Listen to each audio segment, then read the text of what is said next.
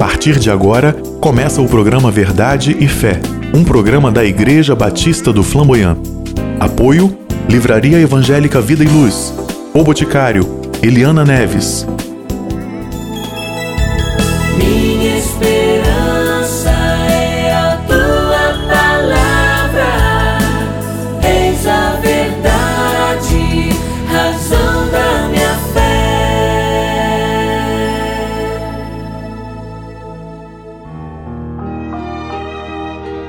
Ouça agora uma mensagem bíblica pelo pastor Sandro Reis em um dos nossos cultos na Igreja Batista do Flamboyant.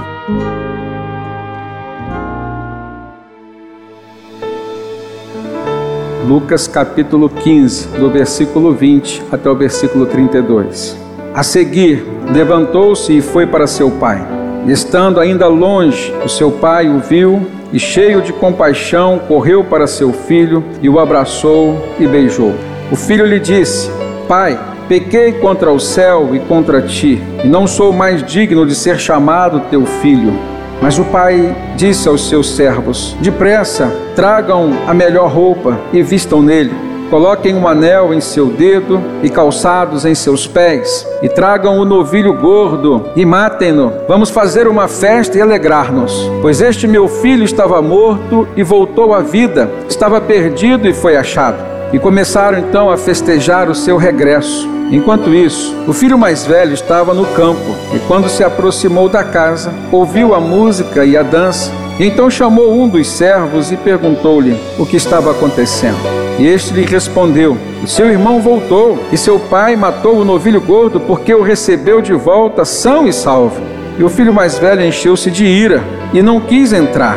E então seu pai saiu e insistiu com ele. Mas ele respondeu ao seu pai, dizendo: Olha, todos esses anos tenho trabalhado como um escravo ao teu serviço e nunca desobedeci as tuas ordens, mas tu nunca me deste nenhum cabrito para eu festejar com os meus amigos. Mas quando volta para casa esse teu filho, que esbanjou os teus bens com as prostitutas, matas o novilho gordo para ele?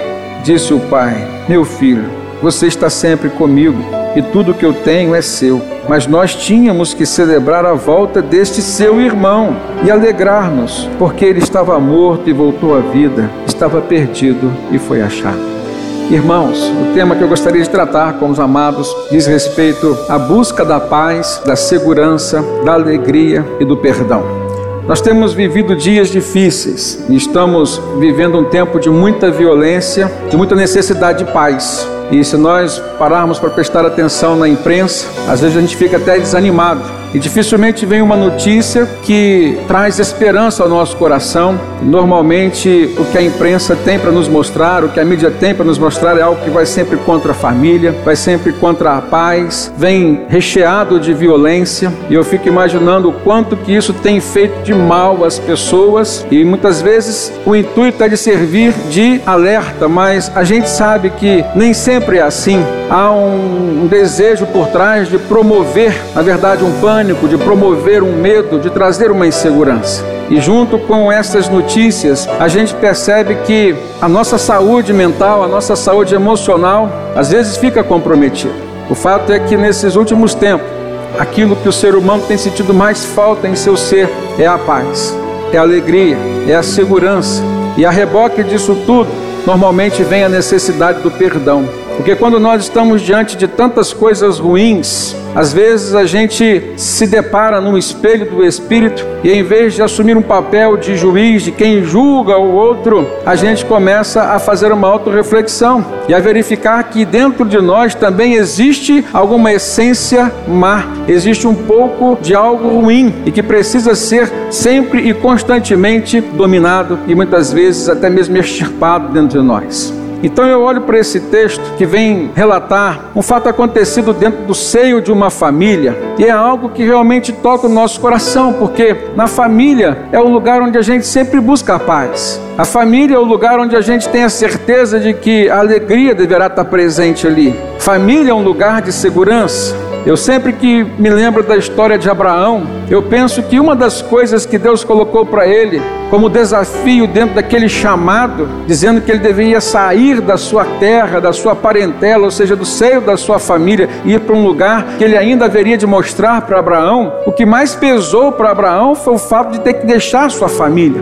Por ser família um lugar seguro, por ser família um lugar de alegria, de compartilhamento, um lugar de cumplicidade, e cumplicidade traz segurança, porque no meio da cumplicidade a gente tem unidade, a gente se sente um só, a gente tem união.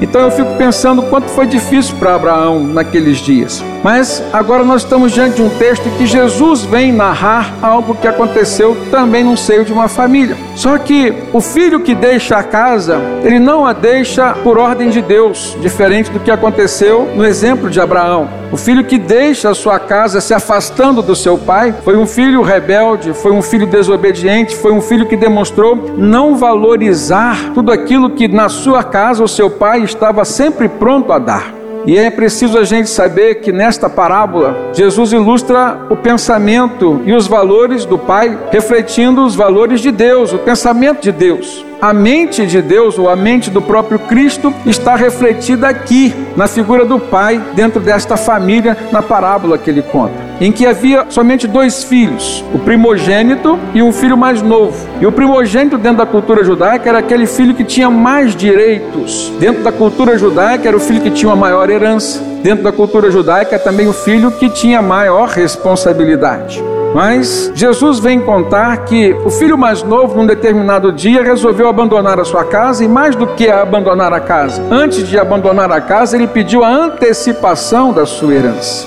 E ao receber a sua herança antecipada, ele deixa o seu lar. Se pensarmos a nível de pai terreno, certamente que foi uma decepção, tanto para o pai quanto para o irmão mais velho. Mas se pensarmos que a parábola mostra o Pai como sendo Deus, Deus é onisciente, sabe de todas as coisas, ele não só tem a onisciência, como tem a presciência de todas as coisas que hão de acontecer. E ele aqui sabia o que o filho iria fazer se ele antecipasse a herança. Eu fico imaginando Deus nos céus ouvindo as nossas orações. E diante dos momentos que nós estamos vivendo, diante das crises que às vezes passamos, diante dos medos que enfrentamos, das inseguranças que sofremos, muitas vezes as nossas orações vêm regadas de petições. E muitas vezes pedimos aquilo que não deveríamos pedir. E Deus, na sua infinita graça e misericórdia, por ter nos dado livre-arbítrio, muitas vezes Ele evita, mas às vezes Ele tira sua mão e permite que o filho faça aquilo que deseja fazer. Eu creio que nessa parábola há algumas motivações no coração de um filho que resolve deixar o seu lar. A primeira parte dela mostra um desprezo da parte daquele filho mais novo com relação a tudo aquilo que ele tinha dentro do seu lar, tudo aquilo que qualquer pessoa de repente daria tudo para ter: a paz, a segurança, a tranquilidade, a estabilidade de um lar. E de repente ele demonstra um desprezo e deixa tudo isso em prol de um sonho pessoal. Quantas vezes o seu sonho pessoal vai contra o sonho de Deus para você?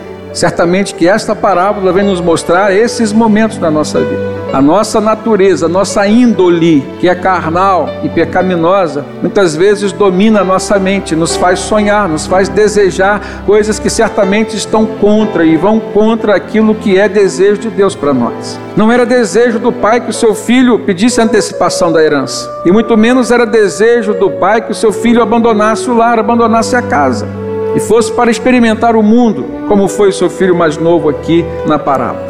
E vemos uma segunda parte nessa parábola, em que o filho vê que todo o seu sonho pessoal não deu em nada, pelo contrário, tudo que ele tinha levado foi perdido, tudo que ele esperava ter conquistado de maneira sólida, ele viu que não passava de um castelo de areias e as suas amizades foram embora quando o seu dinheiro também acabou. E ele então começa a sentir algo que todo ser humano precisa sentir.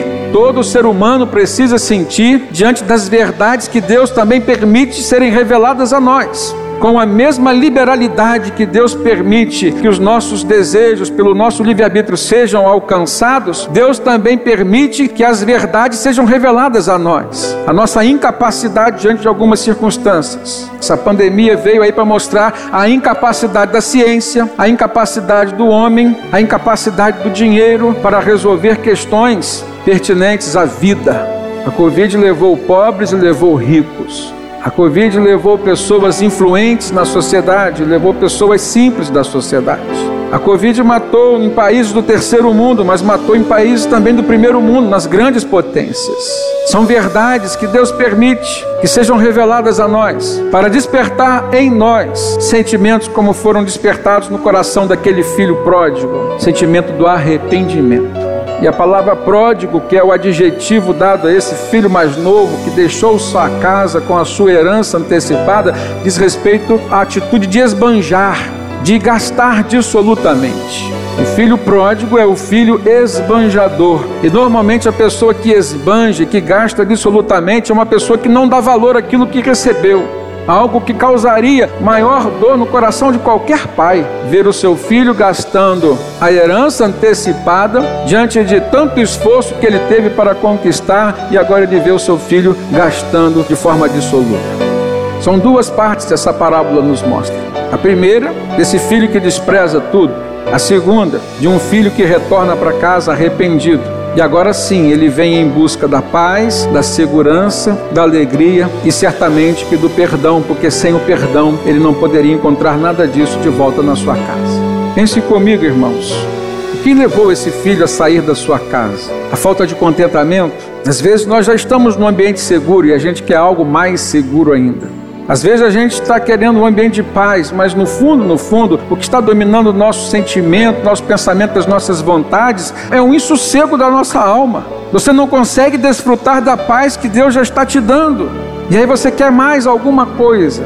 Você não valoriza aquilo que você tem, aquilo que Deus já te deu. Justamente o que o filho pródigo demonstra para com tudo aquilo que o pai havia lhe dado dentro do seu lar. Muitas vezes nós já vivemos um coração alegre e achamos que não estamos alegres e queremos algo mais e vamos buscar aonde não existe alegria. Certamente foi isso que aconteceu com o filho pródigo. Ele foi buscar alegria, mas aonde não tinha. Então chega um momento que é o divisor de águas na sua vida. Ele chega ao fundo do poço, ele perdeu tudo, ele perdeu, ele viu que ele não tinha mais nada, então ele começou a dar valor a tudo aquilo que ele tinha antes. Ele vive uma crise, e na parábola Jesus disse que houve uma crise econômica naquela região onde ele estava. Ele enfrentou o desemprego, ele enfrentou a fome. A única coisa que restou para ele fazer foi cuidar dos porcos, e a única coisa que ele tinha para se alimentar é das alfarrobas que os porcos comiam. Olha que situação chegou esse jovem.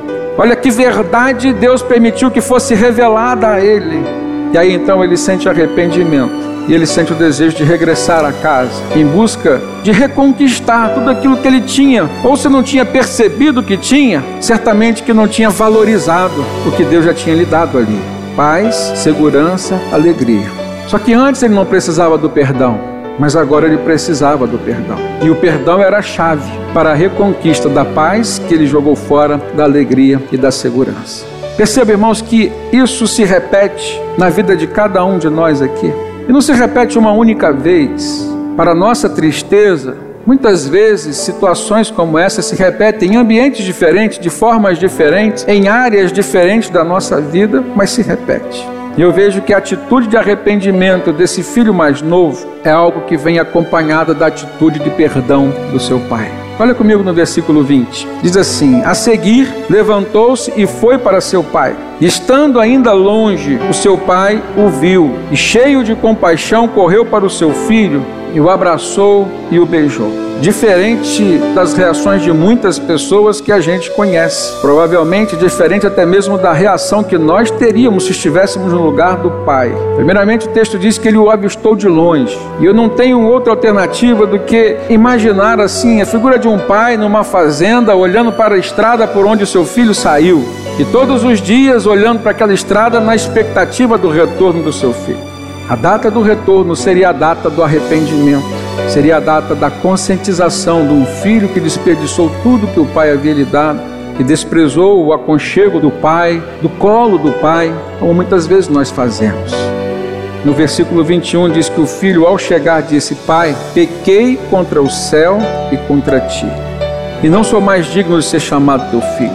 Perceba, irmãos, as duas dimensões do arrependimento. Pequei contra o céu, um pecado que diz respeito à quebra de um dos mandamentos. Diz que o filho deve honrar pai e mãe para que se prolongue os seus dias na terra. Aquela atitude de desvalorizar um pecado contra Deus. Então o filho diz: Pai, pequei contra o céu, mas pequei contra ti também. Nesse momento, irmãos, nós precisamos parar e pensar quantas vezes nós pecamos nas duas dimensões mas normalmente, irmãos, há uma tendência do ser humano a desprezar um pouco essa dimensão horizontal de que quando nós pecamos contra o nosso semelhante, contra o nosso próximo. Essa parábola nos mostra a necessidade de refletirmos sempre quando nós pecamos com relação a Deus e quando nós pecamos com relação ao nosso próximo. Quando existe falta de amor no nosso coração com relação a Deus e existe falta de amor no nosso coração com relação ao nosso próximo também. Houve uma atitude do pai e aqui precisa ser compreendido como sendo a demonstração dada por Jesus de qual seria a reação de Deus.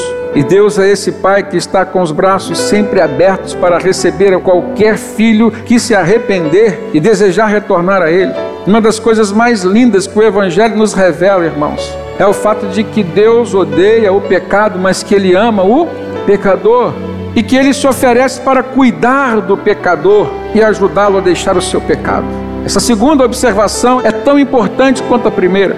Muitas pessoas se acham impedidas de voltar à casa do Pai, de voltar ao colo do Pai, de voltar para Deus. Porque, da mesma forma que o filho pródigo disse: Já não sou mais digno de ser chamado teu filho, o ser humano consciente de tudo aquilo que fez de errado, de tanto mal que fez para Deus e para o seu próximo, muitas vezes se auto-sentencia. A partir de um auto-julgamento, ele já faz uma sentença para si mesmo e diz: Não sou mais digno, não tem mais jeito para mim.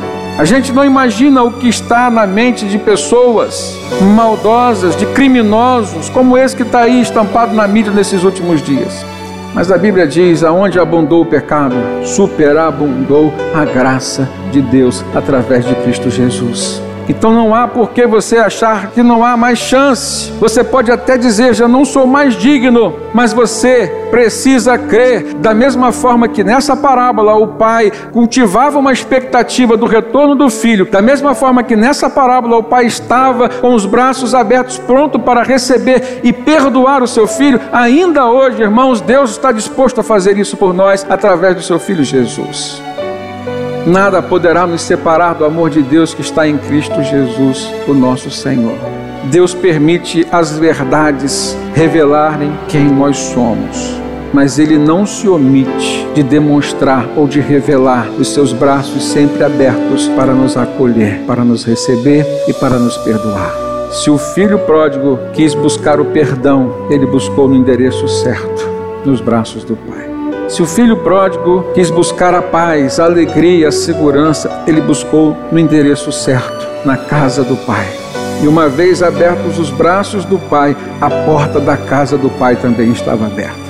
Tanto que ao entrar, o que o pai fez? Ao olhar o estado do seu filho, coloque calçado nos seus pés, traga uma roupa boa, vamos mudar o estado desse ser humano. Olhou para sua mão, não tinha mais o anel de sinete que era o brasão da família então ele colocando novamente aquele anel de sinete, que era o brasão da família, no dedo do seu filho, o que ele estava fazendo, irmãos? Restituindo aquele filho novamente o que? A sua paternidade, o relacionamento familiar. Ele era filho novamente com os mesmos direitos daquele que estava lá. Com isso a gente aprende algo maravilhoso que está lá no coração de Deus. Não importa o tamanho do nosso pecado, não importa o tempo do nosso pecado, Deus está disposto a nos restituir a paternidade dele a qualquer momento, amém?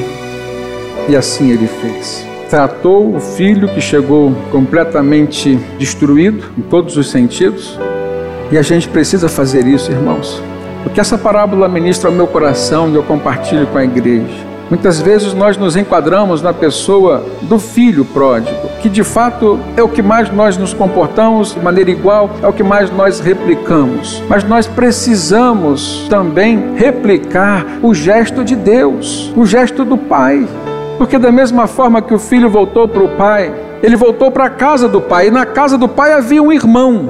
E é nesse ponto que eu quero entrar com os irmãos. Há uma riqueza de ensinamentos aqui, a partir do comportamento do irmão mais velho, do primogênito. O irmão mais novo retorna. O pai o perdoa, restitui a ele os laços familiares, a identidade familiar, a paternidade, mata o novilho cevado, o novilho gordo que era preparado durante o ano para uma festa. O motivo da festa. Não havia motivo maior do que o retorno do filho. Agora, o filho mais velho, que estava no campo, é interessante a gente perceber que ele estava trabalhando. Se tratava aqui, irmãos, de um jovem obediente, de um jovem que valorizava as coisas do seu pai. Mas se tratava aqui de um irmão que precisava aprender muitas coisas acerca do valor da família, acerca do valor do próximo, do seu semelhante. Preste atenção que isso diz respeito a mim, diz respeito a você. E muitas vezes nós nos enchemos de razão, porque nos esforçamos para permanecer na casa do Pai, porque valorizamos as coisas do Pai, até aí tudo bem. Um grande problema é que às vezes nós achamos que somos melhores do que os outros. Não cabe a nós fazermos juízos de valor com relação ao valor do outro, que também é filho como nós. Aquele filho mais velho, ou o irmão mais velho, ele retorna do campo e quando se aproximou da casa, ele ouviu a música, ouviu a dança. Então ele chamou um dos servos e perguntou: O que está acontecendo aqui? Deram uma festa, não me avisaram? E aí o servo daquela casa, né, servo daquele irmão mais velho, conta para ele: Olha, o seu irmão voltou. O seu pai matou o novilho gordo porque recebeu de volta são e salvo, agradecendo a Deus. Eu fico imaginando um culto de gratidão.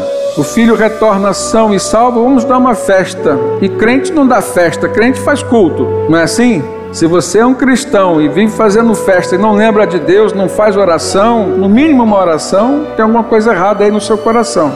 Só que, olha no versículo 28 comigo o que, que o texto diz. O filho mais velho encheu-se de ira e não quis entrar. Aqui está um problema. Ele já começou a pré-julgar, inclusive, seu pai. Ele achou errado o pai receber o filho de volta, que era o irmão dele. Mas, olha que atitude linda do pai. Da mesma forma que o pai foi ao encontro para receber o filho pródigo e perdoá-lo, agora o pai compreende. Irmãos, é lindo isso, porque às vezes Deus não concorda com a gente, mas Deus compreende. Você sabe por que, que nós recebemos o Espírito Santo no ato da nossa conversão? Isso é muito importante. Tem gente que pensa que recebeu o Espírito Santo para fazer milagre, tem gente que recebeu o Espírito Santo para blindar do mal. Nós recebemos o Espírito Santo porque Deus compreende a nossa fraqueza carnal e humana e que sem o Espírito Santo em nós, mesmo um dia nós nos arrependendo do pecado que cometemos, voltaríamos a fazer e sem ter o perdão iríamos para o inferno. É o Espírito Santo em nós que garante a salvação, é o selo para nossa salvação. Jesus vai aos céus depois da ressurreição. E qual era a preocupação de Jesus? Olha, eu vou, mas eu vou rogar ao Pai que vos mande um outro consolador. Um outro. Por quê? O consolador que estava entre eles era o próprio Cristo. Com Cristo ali, eles estavam seguros. Lembra daquela passagem que os discípulos de João Batista foram a ele questionar por que, que os discípulos de João Batista jejuavam e os discípulos de Jesus não jejuavam? O que, que Jesus falou? Não faz sentido jejuar enquanto o noivo está presente na festa, ou seja, enquanto eu estou com eles, não há necessidade, eu estou garantindo. Agora, haverá dias em que eles necessitarão de fazer jejum. Que dias seriam esses? Depois que Jesus fosse assunto aos céus. Então Jesus faz o quê? Eu vou, mas não vou deixar vocês sozinhos. Vocês vão jogar tudo fora, vão deixar tudo a perder. Eu vou, mas pedirei ao Pai que vos mande um outro consolador. E então se cumpriu a promessa. O Espírito Santo veio na vida de todo aquele que se converteu. E de forma definitiva. Irmãos, no Antigo Testamento o Espírito Santo entra e sai quando Deus quer. É Deus quem dá, é Deus quem tira. No Novo Testamento, após o dia de Pentecostes, cumprimento da promessa que Deus havia feito lá em Joel, no Antigo Testamento, todo aquele que se converte, Deus dá o Espírito Santo definitivamente como um selo da salvação e vida eterna nos céus. O Espírito Santo em nós faz diferença. Aquele filho começa a pré-julgar o pai. O pai vai ao encontro dele, compreendendo a natureza carnal dele e vai explicar para ele. Olha que coisa linda, versículo 29. Mas ele respondeu ao seu pai: Olha, todos esses anos tenho trabalhado como um escravo ao teu serviço. Nunca desobedeci as tuas ordens. Era um filho obediente, como eu tinha dito. Mas tu nunca me deste nenhum cabrito para eu festejar com os meus amigos. Mas quando volta para casa esse seu filho, que esbanjou os teus bens com as prostitutas, tu matas o novilho gordo para ele? Vamos pensar, porque as palavras refletem os valores e os pensamentos das pessoas. Através das palavras desse filho mais velho, a gente vê aqui uma imensidão de valores errados. Primeiro, o empregado da casa olha para o filho mais velho e diz assim: Olha, o seu irmão voltou. Ele negligenciou isso. Para ele não era mais irmão dele. Tanto é que quando ele fala com o pai sobre o irmão que voltou, ele diz assim: Esse teu filho aí, ó. Ele não falou esse meu irmão voltou, o meu irmão voltou. Ele falou: O seu filho voltou. Precisava ser quebrantado. Ele estava num ambiente de paz, de segurança. O filho mais velho ficou lá o tempo todo. Estava num ambiente de alegria, estava com o pai, mas precisava ser transformado. E nada melhor do que as verdades que Deus permite serem reveladas a nós para nos transformar. Lembra dos discípulos de Jesus, irmãos? Ficaram três anos e seis meses com Jesus e mesmo assim precisaram de transformação. Jesus precisou voltar na sua ressurreição e buscar juntar todos eles que já estavam tudo pensando em debandar. Pedro negou, Tomé duvidou, Judas traiu, tinham deixado o barco e as redes, já estavam pensando em voltar a serem pescadores. Hoje, que, que nós temos feito que nos assemelha a esse filho mais velho? Me choca muito a arrogância dos cristãos. Grava isso. Cristão arrogante. Parece contraditório, né? Se é cristão, não pode ser arrogante. Mas se a gente pensa que os discípulos eram cristãos e tinham coisas para melhorar, para serem transformados, você pode ser um cristão, até porque a Bíblia diz: todos pecaram, destituídos estão da glória de Deus. Enquanto estivermos nesse corpo, somos pecadores. Então você pode estar arrogante hoje. Você não era ontem pode estar hoje. Você não era soberbo, mas as bênçãos foram tão grandes na sua vida que você começou a se encher de si mesmo, dizer assim: Eu sou o cara bom, Deus está me abençoando muito. Aí você começa a se ensoberbecer e Deus começa a se afastar de você. Arrogância, a gente vê isso aqui no coração do filho mais velho. Tão arrogante a ponto de questionar o próprio pai, de julgar a atitude do pai. Ele achou o pai injusto. Temos que ter muito cuidado com as palavras. A Bíblia fala: quem está em pé, cuidado para que não caia. Dê glória a Deus porque você está aqui. Dê glória a Deus. Agora, compreenda teu irmão. Ah, eu estou participando das atividades da igreja. Os que não estão são fracos na fé. Eu já ouvi bobagem como essa. Eu já ouvi oração que Deus virou as costas, irmão, sinceramente, porque eu não vi bobagem de irmão orando, batendo no peito, dizendo que ah, a nossa igreja é uma igreja que enfrenta. Que isso, irmãos? Você tem que enfrentar, mas você não pode bater no peito e dizer que você é bom porque você enfrenta a situação, as circunstâncias. Seja mais humilde. Combata essa arrogância que às vezes tende a nascer no coração, até mesmo do cristão. Não pense que porque você é cristão você está imune ao pecado. Tá não. O cristão tem um compromisso de aniquilar o pecado, de ser vigilante contra o pecado, de se arrepender do pecado sempre. E para isso o Espírito Santo está nele, para ajudá-lo nessa tarefa. Então, esse filho mais velho faz questão do cabrito. O senhor matou o novilho para esse seu filho. Para mim, você não deu um cabrito. Veja que não era uma pessoa focada nas coisas materiais, fazendo questão. E muitas vezes nós replicamos esse sentimento, irmãos. Lá em Romanos 8,6, o apóstolo Paulo vem demonstrar algo que ele chama de mentalidade carnal. É o que eu diria como um diagnóstico espiritual para reações como essa que às vezes nós replicamos. Foi o filho mais velho aqui, que era obediente, que ficou na casa, mas que estava cheio de arrogância, prepotência, soberba. Mentalidade carnal. Romanos 8,6, Paulo diz assim: a mentalidade da carne é morte, mas a mentalidade do espírito é vida e paz. Sabe o que é paz? A paz é a ausência de crise, a paz é a ausência de guerra, a paz é a ausência de lutas. Paz interior, eu estou bem comigo mesmo. Paz exterior, eu sou uma pessoa que não gosta de confusão, que não gosta de briga. A mentalidade carnal leva a isso. Confusão, briga, pessoas contenciosas. Eu já vi crentes bater no peito e dizer assim: eu dou um boi para não entrar numa briga, mas gasto uma boiada para vencer ela. Já ouviram esse ditado? Eu já vi cristão velho de igreja dizer isso, irmãos. Como é que pode? A gente tem que dar uma boiada para não entrar na briga.